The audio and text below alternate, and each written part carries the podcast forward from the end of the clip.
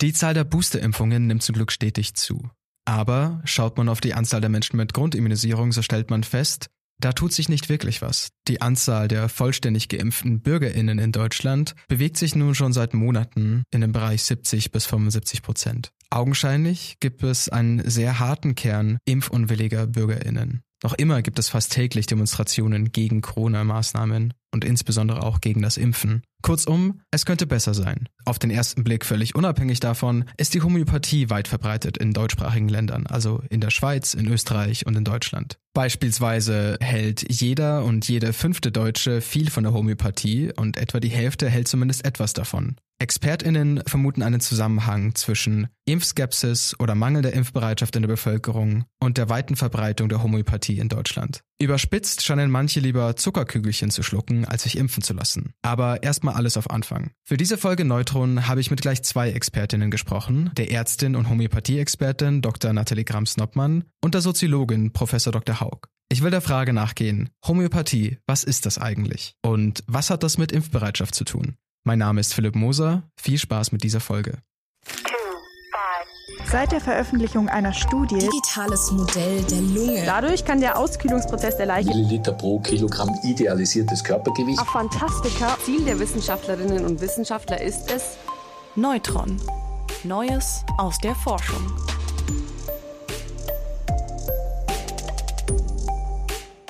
Im ersten Teil des Podcasts will ich der Frage nachgehen, was Homöopathie eigentlich ist. Hat das was mit sanfter Naturheilkunde zu tun oder ist das am Ende des Tages doch mehr Placebo und Humbug? Dafür habe ich mit Dr. Nathalie Grams-Noppmann gesprochen. Dr. Grams-Noppmann, würden Sie sich bitte kurz vorstellen? Hallo, mein Name ist Nathalie Grems-Noppmann. Ich bin Ärztin und Autorin und ehemalige Homöopathin. Das heißt, ich war der Homöopathie nicht immer kritisch äh, gegenüber eingestellt, sondern auch eine ganz lange Zeit meines Lebens regelrecht davon begeistert, war auch davon überzeugt, dass sie ganz wirksam ist und auch besonders wirksam ist. Und insofern, ja, habe ich da so einen gewissen Prozess hinter mir, der mich zu einer neuen Überzeugung äh, gebracht hat, die auch wissenschaftlich jetzt Bestand hat. Und davon erzähle ich eben gerne in den sozialen Medien, in den Büchern, die ich schreibe, in Podcasts, den ich mache, aber ja, auch gerne hier. Ja, vielen Dank dafür. Es freut mich wirklich sehr, dass ich Sie für diesen Podcast gewinnen konnte.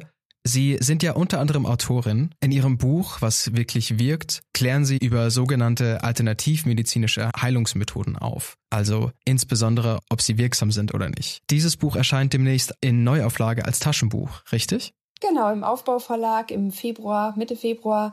Und äh, dieses ganze Problem der sogenannten Alternativmedizin und auch der Impfgegnerschaft ist ja in der Pandemie nicht gerade kleiner geworden. Es ist uns vielleicht sogar auch nochmal deutlicher bewusst geworden, was da für Gefahren hinterstecken. Und um diese Aspekte wurde das, was wirklich wirkt, jetzt erweitert und ja, ist dadurch nochmal ein bisschen dicker geworden, allerdings günstiger dadurch, dass es ein Taschenbuch ist. Und ich freue mich, wenn es gelesen wird. Ja, Pandemie, Homöopathie und Impfbereitschaft. Dr. Grams-Noppmann, da sind wir ja gleich voll im Thema. Was genau ist denn Homöopathie? Na, Homöopathie ist eine vor ungefähr 200 Jahren erfundene äh, medizinische Heilmethode von Samuel Hahnemann, einem deutschen Arzt und Apotheker, der damals eigentlich was ganz Wertvolles getan hat, sich nämlich von den brachialen und wirklich nicht nur wirkungslosen, sondern auch schädlichen Methoden der damaligen Medizin abzuwenden und zu sagen, na ja, alles in unserem Körper muss doch irgendwie so feinstofflich energetisch funktionieren. Wie soll das denn sonst alles so wunderbar harmonisch zusammenspielen? Also müssen die Medikamente, die wir geben, nicht so furchtbar schädlich sein wie das, was man halt damals gegeben hat, Brechkuren und Quecksilber, sondern das muss auch feinstofflich energetisch sein. Und er vor 200 Jahren mit dem Wissen, das man eben damals hatte, konnte nicht wissen, dass er äh, sich an vielen Punkten getäuscht hat. Ich finde, ihm kann man überhaupt keinen Vorwurf machen. Aber wenn man heute an die Homöopathie noch so glaubt wie vor 200 Jahren, wo wir einfach so viel mehr wissen in der Medizin, in der Physiologie, in der Biologie, in der Physik, dann macht man halt ähm, einige Denkfehler. Und das ist mir irgendwann auch selber aufgefallen. Sie sprechen von Denkfehlern, die man macht, wenn man von der Homöopathie überzeugt ist, trotz moderner wissenschaftlicher Erkenntnisse. Was meinen Sie denn damit? Was meinen Sie mit Denkfehlern? Ich denke, die, die meisten Menschen kommen zur Homöopathie, so wie ich auch zur Homöopathie gekommen bin. Es geht einem schlecht, man kriegt Globuli verschrieben oder nimmt die eben selber ein, weil man sie in der Apotheke empfohlen bekommen hat oder wie auch immer. Und danach geht's einem besser. Und ab dem Moment glaubt man, ja, es ist doch völlig klar, dass das durch die Globuli kam. Aber nur weil etwas nach einer Handlung geschehen ist, muss es nicht durch diese Handlung geschehen sein, beziehungsweise es spielen bei der Homöopathie eben noch viele andere Faktoren mit rein, wie zum Beispiel, dass ja dieser besondere Glaube an dieses System auch eine Wirkung haben kann, der Placebo-Effekt, dass Zeit vergeht, während man sich gut behandelt fühlt, dass man selbst etwas tun kann, dass der natürliche Krankheitsverlauf und ja unser Immunsystem, unsere Selbstheilungsfähigkeit da sozusagen auch einen Teil zu beitragen. Und das alles ähm, vergisst man, wenn man zu kurz denkt und einfach sagt, na, ich habe doch das genommen und danach ging es mir besser, also muss das wirksam sein. Und warum es nicht wirksam sein kann, ähm, kann man schnell verstehen, wenn man sich äh, vor Augen hält, wie die Homöopathie hergestellt wird. Das hat Hahnemann eben sozusagen so erfunden. Und zwar hat er gesagt, man muss den Ursprungsstoff in einem Verhältnis von 1 zu 10 oder 1 zu 100 immer weiter verdünnen in diesem Verhältnis. Und er meinte, wenn man das dabei ganz kräftig schüttelt Richtung Erdmittelpunkt, dass dann so eine Art Energie oder Feinstofflichkeit entsteht. Er nannte das die Dynamisierung. Und ähm, davon geht man in der Homöopathie bis heute aus. Aber wir wissen aus Physik und Chemie heute ganz sicher, dass es allein bei einer Verdünnung bleibt und dass dieses Energetisieren einfach nicht funktioniert. Das heißt, man hat in den homöopathischen Mitteln ziemlich bald eine sehr hohe Verdünnung, so dass es nicht mehr physiologisch wirken kann. Und man hat gerade in den Hochpotenzen überhaupt nichts mehr vom Ursprungsstoff vorhanden, so dass nicht nur ein bisschen was drin ist, was dann vielleicht eher sanft wirkt, sondern wirklich schlicht gar nichts mehr. Und insofern kann keine Wirksamkeit auftreten, außer dem guten Glauben daran. Mhm, also da kann eigentlich gar nichts mehr wirksam sein. Ich habe das mal recherchiert. Es gibt da Potenzen, also Verdünnungen, die so dünn sind, dass sie in etwa einem Molekül pro Badewanne entsprechen. Und das ist noch gar nicht die stärkste Verdünnung. Es gibt tatsächlich auch Potenzen, die entsprechen einem Molekül pro Ozean und schließlich sogar einem Molekül pro sichtbares Universum. Da kann man sich eigentlich sicher sein, dass nicht mal ein einziges Molekül in dem sogenannten Wirkstoff vorhanden ist. Homöopathie ist also nicht eine Form von natürlicher Behandlungsmethode, wo ein Wirkstoff, der zum Beispiel aus Pflanzen gewonnen wird, zum Einsatz kommt, sondern es kommt eigentlich gar kein Wirkstoff zum Einsatz. Habe ich das richtig verstanden? Genau, ich sage äh, deswegen häufig, dass die Homöopathie keine Naturheilkunde ist, weil von der Natur ist einfach nichts mehr vorhanden im Endprodukt. Also selbst wenn es ein natürlicher Ursprungsstoff war. Okay, aber wenn ich jetzt wirklich überzeugt bin von der Homöopathie, dann könnte ich Ihnen ja vielleicht entgegenhalten, ja, Vielleicht kann die Wissenschaft einfach nur nicht erklären, wie oder warum die Homöopathie wirkt, aber sie wirkt vielleicht trotzdem. Was antworten Sie mir dann?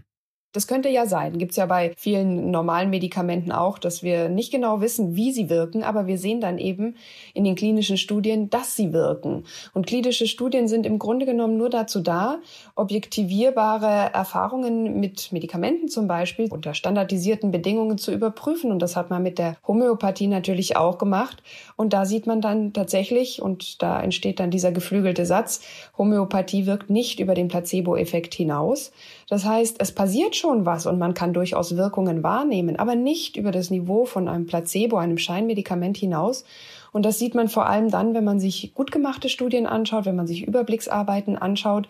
Und natürlich gibt es unter den unzähligen Studien, die zur Homöopathie gemacht wurden, auch positive Studien, also welche, die vermeintlich eine Wirksamkeit zu bestätigen scheinen. Aber da muss man dann halt immer auch gucken, ähm, sind die gut gemacht und sozusagen, was ist auch ein bisschen so die Motivation dahinter.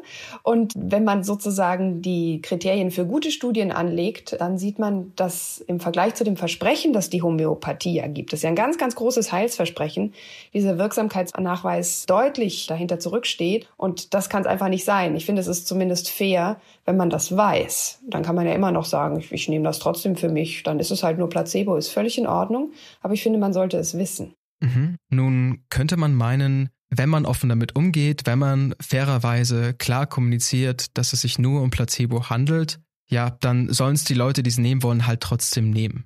Passiert ja nichts, schadet ja niemanden. Wenn ich das richtig gelesen habe, dann sehen Sie aber strukturelle Probleme, die mit der breiten Akzeptanz und Verbreitung der Homöopathie einhergehen, richtig? Ja, ich würde auch sagen, die Globuli an sich sind ja sowieso harmlos, weil es ist ja nichts drin, was schaden kann.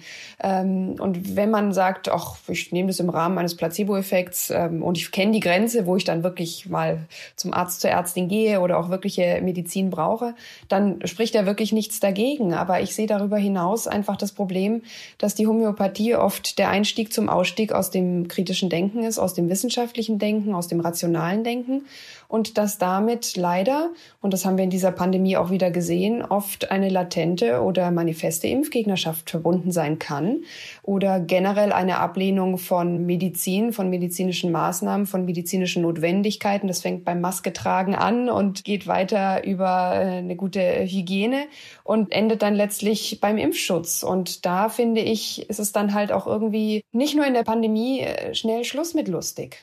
Ja, der Einstieg zum Ausstieg aus dem wissenschaftlichen Denken, so formuliert es Dr. Graham Snoppmann auch in ihrer Kolumne Graham Sprechstunde, die im Magazin Spektrum der Wissenschaft auf spektrum.de erscheint. In dieser Kolumne ist ein Artikel erschienen mit dem vielsagenden Namen Wer Globally sät, wird Impfgegnerschaft ernten. Im Text von Dr. Graham Snoppmann heißt es, Gesundheitskompetenz und Wissenschaftsverständnis werden untergraben, wenn Homöopathie positiv dargestellt wird. Homöopathieglaube ist keine reine Privatsache, weil seine negativen Auswirkungen dem Staat nicht gleichgültig sein dürfen. Die Freunde des Laissez-faire-Mottos lasst Leuten doch ihre harmlosen Placebo-Globuli haben viel zu lange verkannt, dass damit Wissenschaftsablehnung legitimiert und gefördert wird. Dr. Grams-Noppmann bezieht sich dabei unter anderem auf Studien, die einen statistischen Zusammenhang beobachtet haben zwischen Impfverweigerung und Akzeptanz von Homöopathie. Für den heutigen Podcast spreche ich deswegen auch mit einer Autorin dieser Studie. Guten Tag, Frau Professor Haug. Stellen Sie sich doch bitte kurz vor. Mein Name ist Sonja Haug. Ich bin in Regensburg an der Ostbayerischen Technischen Hochschule Professorin für empirische Sozialforschung und befasse mich auch mit Gesundheitsforschung. Sie und Ihre Kolleginnen haben im Kontext der Pandemie eine groß angelegte sozialwissenschaftliche Untersuchung durchgeführt. Was für eine Studie war das denn? Was haben Sie untersucht? Es war eine Studie, die die Einstellung der Bevölkerung zur Impfung mit Covid-19-Vakzinen erforschen sollte. Das heißt, es ging um Einstellungen als allgemeine mentale Zustände der Bereitschaft zu einem Verhalten und in dem Fall eben Impfung und auch verschiedene Faktoren, die wiederum diese Einstellungen beeinflussen und dann Ursache für solche Einstellungen sein können. Vielen Dank. In dieser Studie, mit welchen Methoden haben Sie da denn gearbeitet? Wie haben Sie dieses ja, breite Problemfeld untersucht? Das ist eine quantitative Befragung, eine telefonische Umfrage in der Bevölkerung in ganz Deutschland bei einer Zufallsstichprobe. Das heißt, es wurden zufällig ausgewählte Personen angerufen, die einen Festnetzanschluss oder einen Mobiltelefonanschluss haben und wurden dann kontaktiert. Wir haben eigentlich eine sehr große Abdeckung verschiedener Altersstufen erreicht, insbesondere die ältere Bevölkerung, was mit Online-Umfragen, die ja sehr häufig sind, eigentlich nicht so gut machbar ist, weil eben gerade diese Bevölkerungsgruppe nicht so internetaffin ist und insofern da immer unterrepräsentiert wird. Das heißt, wir haben eine Zufallsstichprobe und können so ein sehr gutes Abbild der Bevölkerung bekommen. Sie haben ja bereits angesprochen, Sie haben unterschiedliche mögliche Einflussfaktoren auf die Impfbereitschaft abgefragt. Unter anderem die Einstellung zu alternativmedizinischen Behandlungsmethoden wie die Homöopathie. Welches Ergebnis hat Ihre Studie in dieser Hinsicht geliefert? Wir haben mehrere Verfahren abgefragt, also unter anderem Homöopathie, Ayurveda, Bachblütentherapie, traditionelle chinesische Medizin, Schüsslersalze. Und es ist eine Liste von ganz, ganz vielen Verfahren, die auch in anderen Studien schon abgefragt wurden und wo in anderen Studien belegt wurde, dass diese mit geringerer Impfbereitschaft einhergehen. Das war schon vor der Corona-Pandemie ein bekannter Befund. Also von ähm, Lamberti und Imhoff gibt es auch eine Studie dazu, die eben genau gefunden haben, wer solche Verfahren mehr schätzt, ist wiederum geringer impfbereit. Also das ist ein Verhaltenskomplex, der schon bekannt war. Und wir haben das jetzt für die Covid-19-Impfung nochmal getestet und es kam raus, dass gerade bei der Homöopathie, aber auch bei den anderen Verfahren ein negativer Zusammenhang mit der Impfbereitschaft besteht. Also das heißt, wer diese Verfahren mehr schätzt, ist in geringerem Maße impfbereit. Ich habe mir mal die Zahlen rausgeschrieben während des Befragungszeitraums ihrer Studie. Das war Mitte November bis Mitte Dezember 2020, also etwas über ein Jahr her. Die Impfbereitschaft unter Menschen, die nichts von Homöopathie hielten, war damals bei ungefähr 77 Prozent. Hielten die Befragten etwas von Homöopathie, dann ging die Impfbereitschaft runter auf gerundet 71 Prozent. Und wenn die Befragten viel von der Homöopathie hielten, dann gab es wirklich einen ganz starken Abfall der Impfbereitschaft, nämlich runter auf in etwa 47 Prozent, also weniger als die Hälfte. Angesichts dieser Zahlen, die ja doch besorgniserregend aussehen, wie stark schätzen Sie denn den Einfluss der Homöopathie auf die Impfbereitschaft ein? Also es ist ein, auf jeden Fall ein signifikanter Zusammenhang und der bleibt auch stabil unter Kontrolle anderer Faktoren. Man kann jetzt nicht sagen, na ja, gut, die anderen Faktoren sind die entscheidenden und das ist sozusagen so ein Nebenschauplatz, sondern es ist ein stabiler Befund, der auch unter Kontrolle der anderen Faktoren sichtbar bleibt.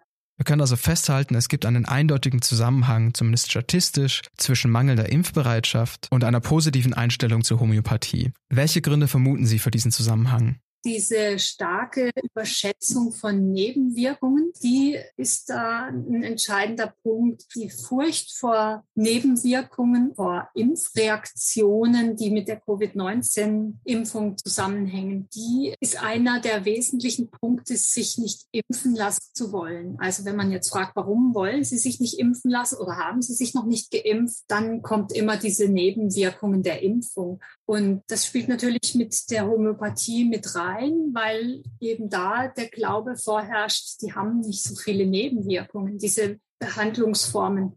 Wie Dr. Krams-Noppmann im Gespräch vorher noch festgestellt hat, gibt es eben nicht nur keine Nebenwirkungen, sondern schlichtweg keine Wirkung. Aber abgesehen von dieser Überschätzung der Impfnebenwirkungen, welche weiteren Gründe sehen Sie?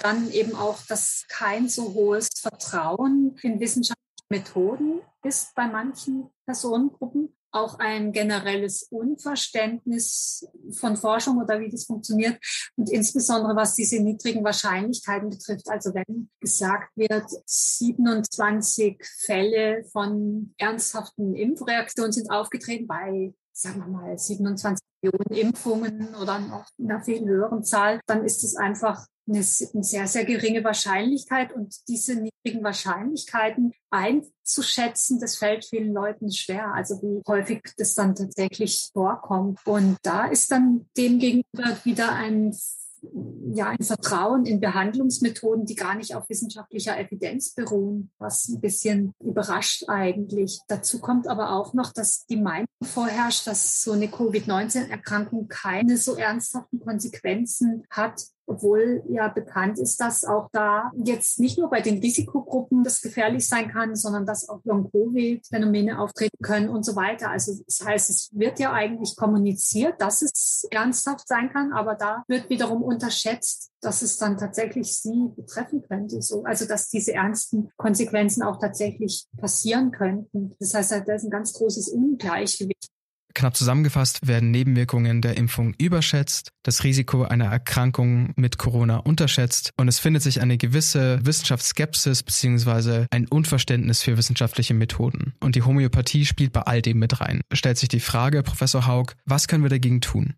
Diese Art pseudowissenschaftlichen Informationen, die sehr weit gestreut sind und die sehr gut die Leute ängstigen und erreichen, um dagegen zu steuern. Da bedarf es einer ganz, ganz erheblichen neuen Art von Risikokommunikation. Da denke ich, ist viel zu tun.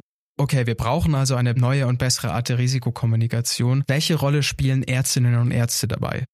Sehr häufig zu Ärzten und Ärztinnen geht, ist auch impfbereiter und ist klar, dass da dann natürlich der Punkt ist, wo man eben ansetzen könnte in der Kommunikation auch, weil da ist das Vertrauen da, nehme ich mal an, und dann könnte das auch viel stärker betont werden. Und so könnten eben Leute, die jetzt noch ein bisschen skeptisch sind oder unsicher, einfach, dass man da aufklärt. Aber natürlich auch das Internet, weil ja die meisten Informationen über das Internet verbreitet werden, gesucht werden und die offiziellen Webseiten, dass die informativ äh, sind, was manchmal jetzt nicht so der Fall ist, dass die halt äh, für die Menschen so verständlich sind, dass sie damit auch was anfangen können und, und dann daraufhin basierend eben ihre Entscheidung treffen. Vielen Dank, dass Sie sich heute die Zeit für mich genommen haben, Frau Professor Haug.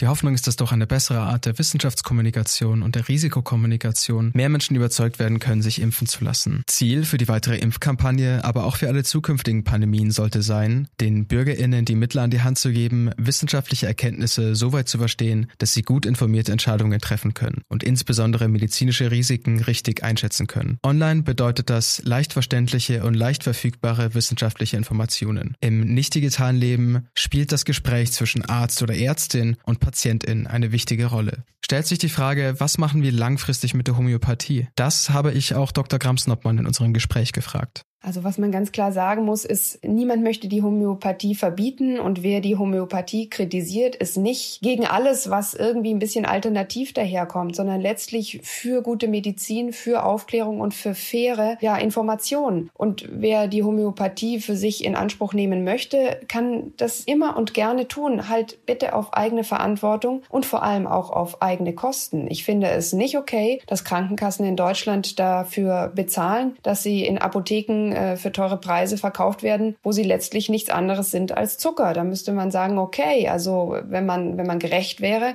müsste es aus der Krankenkassenerstattung raus, bleibt sozusagen Privatvergnügen wie auch süße Hustenbonbons oder so. Und es müsste in der Apotheke zumindest auch raus aus dem Arzneimittelbereich und vorne hin, wo eben auch die Hustenbonbons sind. Und damit das leichter gelingt, wäre mein Appell an die Politik, die Homöopathie endlich aus dem Status eines Arzneimittels zu entlassen. Das ist einfach nicht gerechtfertigt, was was nicht wirkt, kann kein Arzneimittel sein. Selbst wenn wir 200 Jahre lang falsch dran geglaubt haben, ist es einfach überfällig, das zu ändern. Und mein Appell an, an die Menschen, die der Homöopathie nach wie vor vertrauen, vielleicht auch nachdem sie das gehört haben, weil sie vielleicht auch selbst gute Erfahrungen damit gemacht haben, wäre einfach zu sagen, man kann sich interessieren für die Denkfehler, die einem bei dieser positiven Erfahrung, die einem unbenommen bleibt, machen kann. Und man sollte, finde ich, die Grenze kennen, ab der wirklich wirksame Medizin eingesetzt werden sollte und eben gerade so wirksame Maßnahmen wie dem Impfen nicht kritisch gegenüberstehen oder nicht übermäßig kritisch, ein bisschen kritisch ist immer super, ähm, weil man sozusagen glaubt, mit der Homöopathie die bessere Alternative zu haben. Das ist sie nicht. Das war sie vor 200 Jahren, heute ist sie das nicht mehr.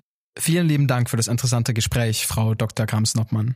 Blicken wir noch einmal zurück auf den Anfang des Podcasts. Ich habe mich unter anderem gefragt, was ist Homöopathie? Eins ist sie sicher nicht, sie ist keine Alternative zur Medizin. Sie ist schlichtweg keine Medizin. Aber das ist bei vielen noch nicht angekommen. Was natürlich im Privaten erstmal kein Problem ist, wirkt sich aber gesamtgesellschaftlich negativ aus. Und damit kommen wir zur zweiten Frage. Gibt es einen Zusammenhang zwischen Homöopathie und Impfbereitschaft? Die Antwort ist ja. Desto stärker man überzeugt ist von der Homöopathie, desto geringer ist die Impfbereitschaft. An dieser Stelle ist es vielleicht wichtig zu betonen, dass sich natürlich auch noch andere Einflussfaktoren auf die Impfbereitschaft auswirken. Es soll nicht der Eindruck entstehen, als wäre Homöopathie der einzige Grund, warum die Impfbereitschaft hinterherhinkt. Nein. Aber zum Teil wird Homöopathie als nebenwirkungsarme Alternative wahrgenommen. Insbesondere da die Angst vor Impfnebenwirkungen in Teilen der Bevölkerung recht groß ist. Viele können wissenschaftliche Informationen nicht richtig einschätzen oder haben eine grundsätzliche grundsätzliche Wissenschaftsskepsis. Professor Haug hat uns gesagt, was die Antwort darauf sein muss. Eine bessere Art der Risikokommunikation und der Wissenschaftskommunikation. Für mich ist nach den Gesprächen mit Professor Haug und Dr. Grams-Noppmann klar, dass dazu in letzter Konsequenz auch gehört, homöopathische Mittel aus dem Arzneischrank der Apotheke zu den Hustenbonbons zu stellen und sie auch nicht von den Krankenkassen gleich behandeln zu lassen wie evidenzbasierte, wissenschaftlich gestützte Methoden. Wenn ihr nach dem Hören dieser Folge Lust auf weitere interessante Gespräche zu Medizin und Gesundheitspolitik Politik habt, dann schaut doch beim Podcast von Dr. Grams Noppmann vorbei. Der heißt wie die Kolumne Grams Sprechstunde. Oder ihr klickt euch durch die noch ungehörten Folgen Neutron.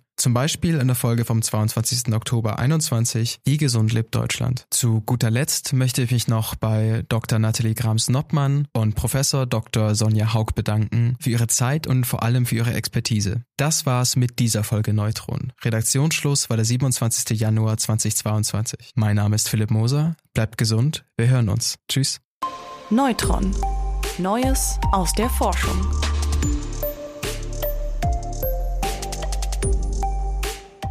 Neutron ist eine M945 Produktion, ein Angebot der Media School Bayern.